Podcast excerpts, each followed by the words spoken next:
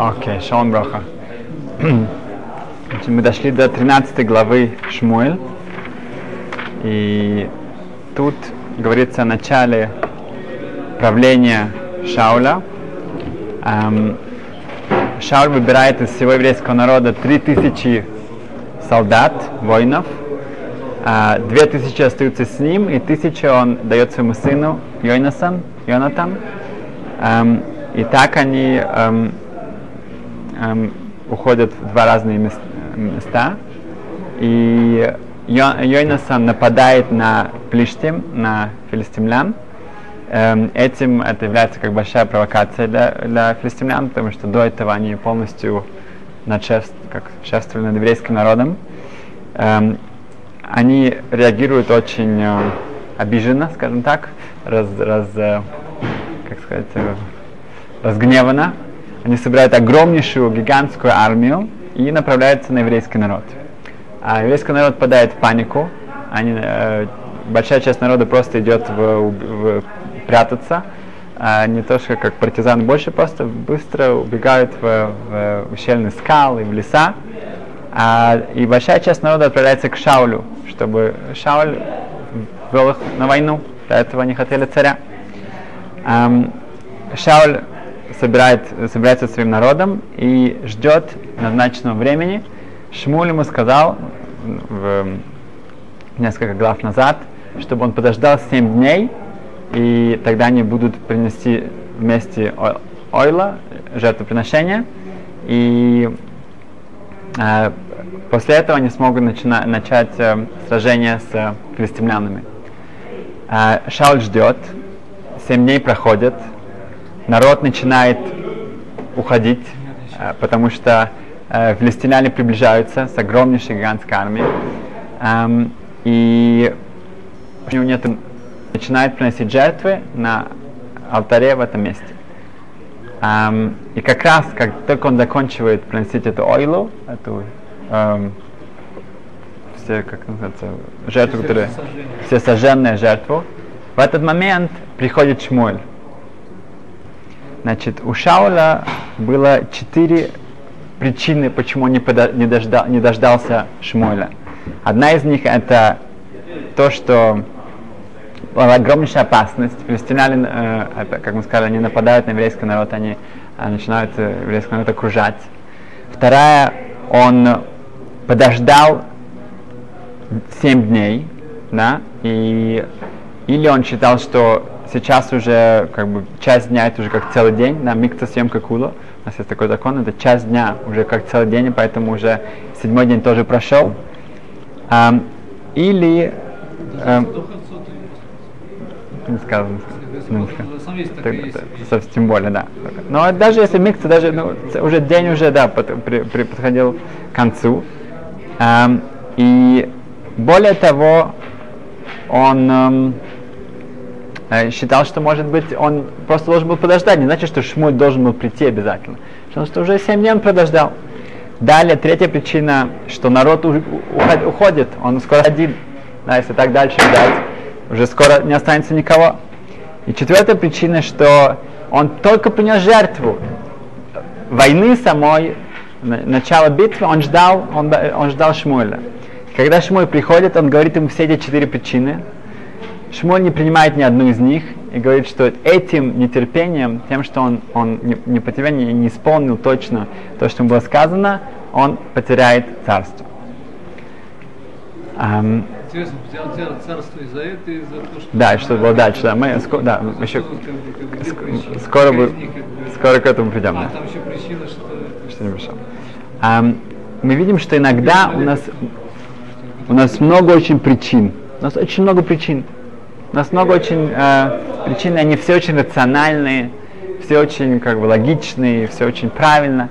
Но в конце концов нам, нам нужно делать то, что нам сказано, то, что нужно, то, что, что правильно, и то, что нам э, написано в Торе, то, что написано в Шаханарух, и не делать, не думать, как лучше и как э, это изменить, и как, э, как- Ам, неделю назад, ровно неделю назад, в 5 ава, была Йорцайт Рыбхай Мойзе Градзинский. Рыбхай Мойзе был главным раввином Вильны, и он был неоспоримым эм, главой поко- поколения. Все европейские евреи, ну, общины, все, все со всего мира, в общем-то, писали ему и спрашивали, что, как поступать э, во всем, когда э, была подписана какой-то указ для еврейских общин, то Ховецхайм и Рабхайм Мойзер должны были подписать. И Ховецхайм ни в коем случае не хотел подписывать это перед тем, как Рабхайм Мойзер. Потому что было писать кто-то э, меньше. Рабхайм сказал, что мы напишем это рядом с друг другом. Не, не то, что один над другим. Говорит, нет, нет, нет, Рабхайм Мойзер, э, ты глава поколения, ты пишешь первым. Рабхайм Мойзер, единственный его аргумент, которым он выиграл, он сказал, что Ховецхайм Коин. Коин должен писать первым. Э, Хоцхайм не было, не было выбора, он подписался. Но и даже Хоцхайм, он полностью себя как бы поклонялся тому авторитету Рабхайм Ойза Градзинский. Эм, да, Хайм, да, два имени. Хайм Озер Градзинский. Эм, он сам э, был сыном равина с- из общины из Литвы. Он научился в Воложен Ишиве, был учеником Рабхайм Словейчик. Эм, и мы сейчас пройдем через несколько вещей, как он видел, как он, его псак халаха, как он э, принимал халахические решения. Мы просто от этого м, постараемся выучить, как правильно нам думать и как правильно нам принимать решения. Эм, в, в то время был эм, грустный такой вопрос насчет им, насчет коинов, которые не соблюдали шаббат открыто. И в таком случае они лишаются права эм, по строгой халахе, да, по строгому закону, они лишаются права духанен. Эм, говорит Беркат Коаним, благословение Коаним. В, за границей это только несколько раз в году, да, в Израиле это каждый день. За границей это только праздники. И это что-то очень особенное, что-то все этого ждут. И так эти коним приходили на праздники в синагогу, и они ждали все этого, но они, они не соблюдали шаббат, они очень уже далеко, это Хаскала дело, сделала свое, и они, вопрос, можно ли было им э, разрешить это делать или нет. И Рабхайм Ойзер сказал, что да. Почему? Он объяснил, что хотя, в общем-то, они лишаются этого права, но так как что если мы скажем им это не делать, то они просто скоро забудут, что они коаним.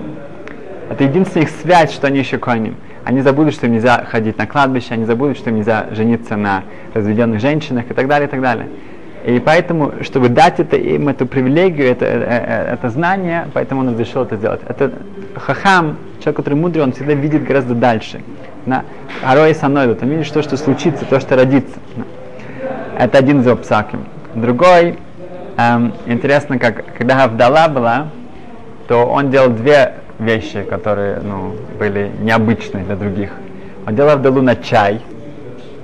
А, чай, в в- особенно в России, да, в, ну, в Европе, считался, хамар медина считался напитком, который всем, э, эм, всем все его пили, и он считался, что в нем можно делать авдалу и даже делать кидуш. Но отличие от других, которые делали на чай, он из-за, из-за здоровья, ему, ему было тяжело с вином, делал на чай. А другие люди, они ждали, пока чай не, не был горячим, чтобы выпить рвит, чтобы выпить большинство бокала, за, ну как почти залпом, чуть-чуть, с маленькой паузой, чтобы тогда, потому что по закону нужно это выпить быстро. А, а Рабхай Мозер нет, у него был кипяток, чай, и он его пил потихоньку. Как же так нужно пить да, быстро?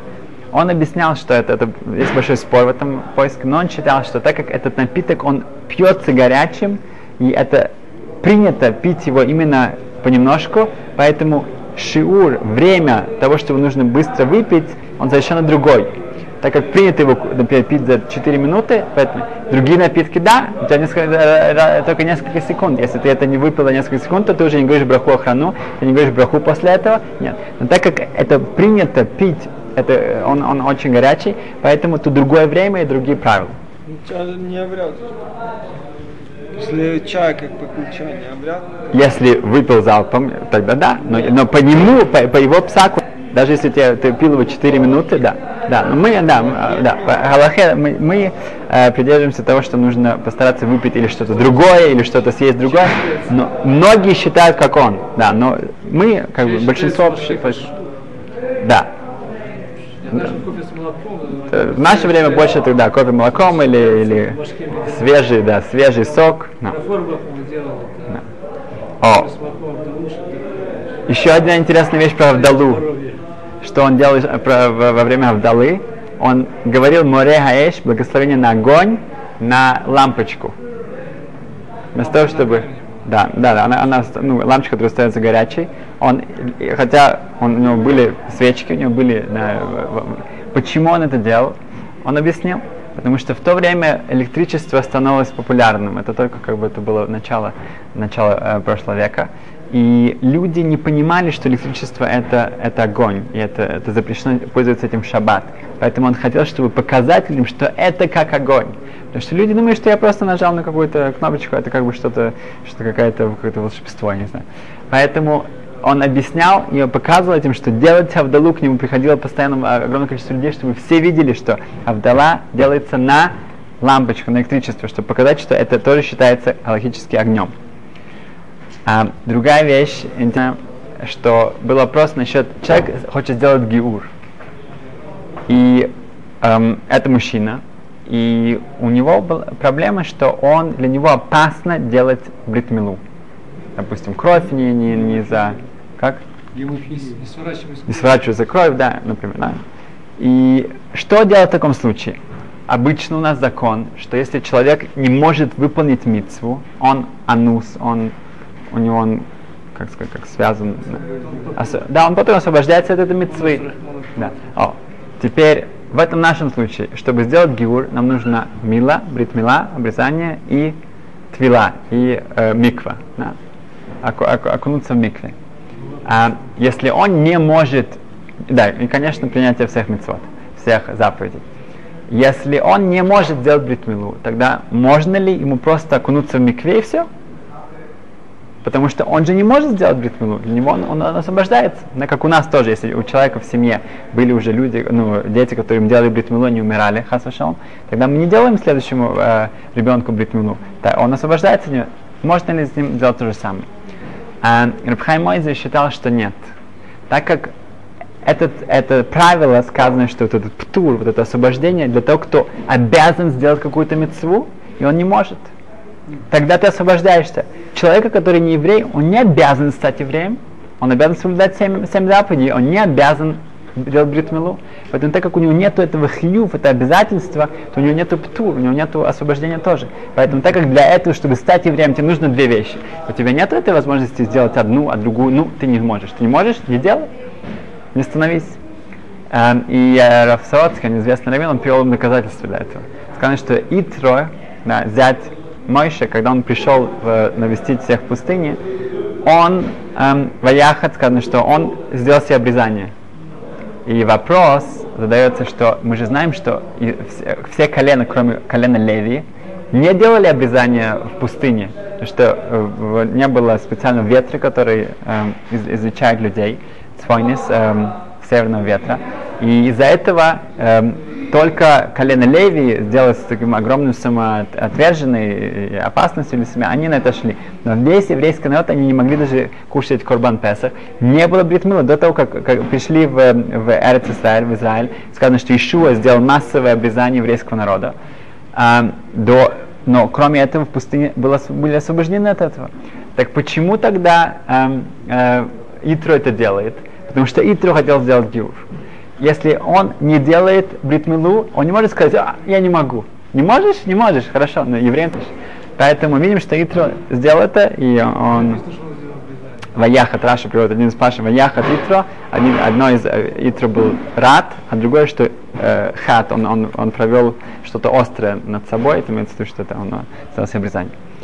Ам, значит, это еще один псак. Другой, это как псак, это как, как история, что известная история, что когда к Рабхайму Ойзеру в, в Сукот, это было в Литве, эм, пришли гости, он плохо себя чувствовал, и когда он, они, они сидели в суке, где было очень холодно, то его гости делали кидуш и так далее. И через некоторое время он сказал, что он, он не может кушать, ему, он- это, для его здоровья это будет тяжело. Поэтому эм, он, патур, от- он освобождается от суки. Мы, мы знаем, что правила такие, что если очень жарко, если очень холодно человеку в суке, он, он освобождается от, от этой заповеди, потому что он мидстайр, он, он э, страдает от этого. Поэтому он, он, он, он, он пошел домой продолжить свою суду, продолжить свою трапезу. Через несколько минут они видят, что Рабхай Мозе опять в своей эм, куртке, да, или ну, в шубе, да, спускается вниз и садится рядом с ними. И они спросили, что случилось сейчас. Вы же сказали, что вы не можете, вы освобождены от цуки. Он говорит, да, от цуки я полностью освобожден. Но от ахноса с орхим, от, от гостеприимства, я не освобожден. Гостеприимства нету такого, что если тебе холодно или если жарко, ты не, не... А, поэтому я как бы я хочу быть с вами, потому что это мы, эм, от этого я не освобожден. Эм, другая вещь, мы, эм, у него была феноменальная память, у Рабхай Мойзера, это как, ну, всем известно, э, когда он занимался, у него одна была книжка, которая была вся бу- бухгалтерия, все общины была там записана, что он отвечал за все. И когда был пожар, эта книжка ну, э, сгорела, то как все сгорело, и он просто сел, заперся на, на пару часов и написал все по памяти, все расчеты за полгода, которые все еврейской общины, которой он заведовал. Потом они нашли эту книжку, это было все четко, было ну, идентично. Ам, когда ам, его доктор, его, ну, спросили у доктора уже, что э, было видно, что когда он молится, то мы это уже говорили, когда он молится, то его вены, его вены на висках ужасно набухали. Просто мам, мам же можно было видеть, как кровь туда там про- проходит. И спросили его доктора, что, как это может быть? Во время молитвы мы видим, что как только он кончает Амиду, Шмонесре, он, он, он возвращается, он, все еще мы видим, что такое, какое огромное напряжение. Это, это просто выглядит как опасно для него. Он говорит, да, это как бы уже давно нам известно, что Рабхай Мойзер, он был, э, его гениальность была, ну, очень э, выразительна. Он мог писать двумя руками и разговаривать с кем-то, и думать о чем-то. Он мог одновременно думать о шесть, шесть разных веще- вещах. И это было не просто думать, а очень аналитически. А шесть, у него было шесть путей, как сказать, эм, разных мыслей э, параллельно шли в его голове. Во время молитвы Амиды, да, нам тяжело с одной справиться, да, особенно э, а во время Амиды у него была большая проблема, ему нужно было сконцентрироваться только на Шмонестре, только на Амиде. Он не мог ни о чем другом думать. У нас э, тоже это большая проблема. Во время Амиды мы становимся Рабхаймойзер. Мы тоже вдруг можем думать о 6-12 вещах. Но у него была проблема сосредоточиться полностью на Шмонестре, на молитве, что я сейчас говорю с Сашемом, и я не думаю ни о чем другом. И это у него было огромнейшее э, эм, эм, напряжение, вот это вот именно сконцентрироваться, лимитировать себя, ограничить себя на одно, для него это было очень тяжело. Эм, когда Пьянкел Галинский, один э, известный магит, когда он еще мальчиком, то его раввин, Кренец Ребе, он поехал навестить Репхай Мойзера. И Янкел Галинский, он был, э, может быть, ему, э, 13-14. Он, да, да, два года назад. Два года назад. Сибири там что Да, да, совершенно верно. Он решил, он, он э, умолял его поехать вместе с ним. И чтобы видеть год Гадор, было поколение. И он его взял с собой. И они ехали, и он все время э, повторял все геморы, которые он учил, и готовился себя, что он меня будет спрашивать, э, что как бы что я учу, и чтобы я это знал. И всю ночь до этого тоже он как бы там весь трясся, и говорит, что ну, а, да. И так он готовился для себя всеми сильными, и потом пришла это, этот день, что они пошли к нему, там была огромнейшая очередь, ждала его, но так как у него была протекция, у него был, как бы он приехал только на этот день, вот этот большой раввин тоже, его он взял его с собой. А, к Хаймойзу три раза в день приходил почтальон с огромнейшими сумками писем. Э, в тот момент, когда все ишивы бежали от, от, от немцев во время начала Второй мировой войны из Польши, из, из Беларуси, из Украины, то все ишивы находились, ну, как бы, которые приехали в, в, в Вильнюс, они были под э, опекой Рабхаймойзера. Все деньги, которые присылали для них, это шло, все шло через него. И так, я говорю, три раза в день с огромнейшим э, мешком приходил почтальон, приносил его письма. Ам, Рабхаймойзер принял их, и он уделил время специально для этого, для Янкел Галинский. И он ему сказал две вещи. За эти короткие пару секунд, которые он говорит, что он всегда, навсегда это запомнил. Он, он очень был всегда теплым, если кто видели фотографии, он всегда улыбается, всегда очень теплый. Он, он сказал, что смотри, ты всегда в любой момент можешь прийти ко мне. Он видит его первый раз, и на самом деле потом был последний раз, он умер уже э, скоро после этого. Ты можешь всегда ко мне приходить, день, ночь, если тебе что-то нужно, я, я тут для тебя. Он не спрашивал, что ты учил, как это, нет. Ты всегда чувствуешь себя, что ты можешь всегда ко мне прийти со всеми своими заботами. И потом он вынул из, из кармана э, небольшую сумму денег, положил ему это в карман и говорит, что иди в магазин, тут на, на, соседней комнате и купи себе обувь. Потому что Рапьянка, у него его обувь была, она, она только похожа была на обувь. Она не называлась обувью. И вот это, вот это год Гадор, это, это глава поколения, вот это вот главное вид. Если мы сравним это с кем-то, каким-то важным каким президентом, не знаю что, да, вот так он заботится о еврейском народе. Вот это настоящий год Гадор, вот это, о ком мы должны э, вспоминать и учиться. А, так что Бедашем, чтобы это было Лилю Нишма, Рабхайм Мойза Грудинский, как мы в Йоце было 5 ава. И как мы говорили, что чтобы мы э, сами, когда мы принимаем решение, чтобы у нас было у кого, с кем посоветоваться, кого-то спросить, потому что не всегда мы видим вещи полностью объективно или обычно мы это полностью субъективно. Um, так что Безашем, чтобы, как мы видим, что у нас в Охашем, в нашем поколении тоже есть э, большие раввины, большие мудрецы, и чтобы каждого, как есть сказано в перке, вот Асели Хараф, сделать себе равина, um, это каждого человека, это наше um, обязательство и тоже привилегия, и чтобы Ашем у всех был успех в этом. Спасибо.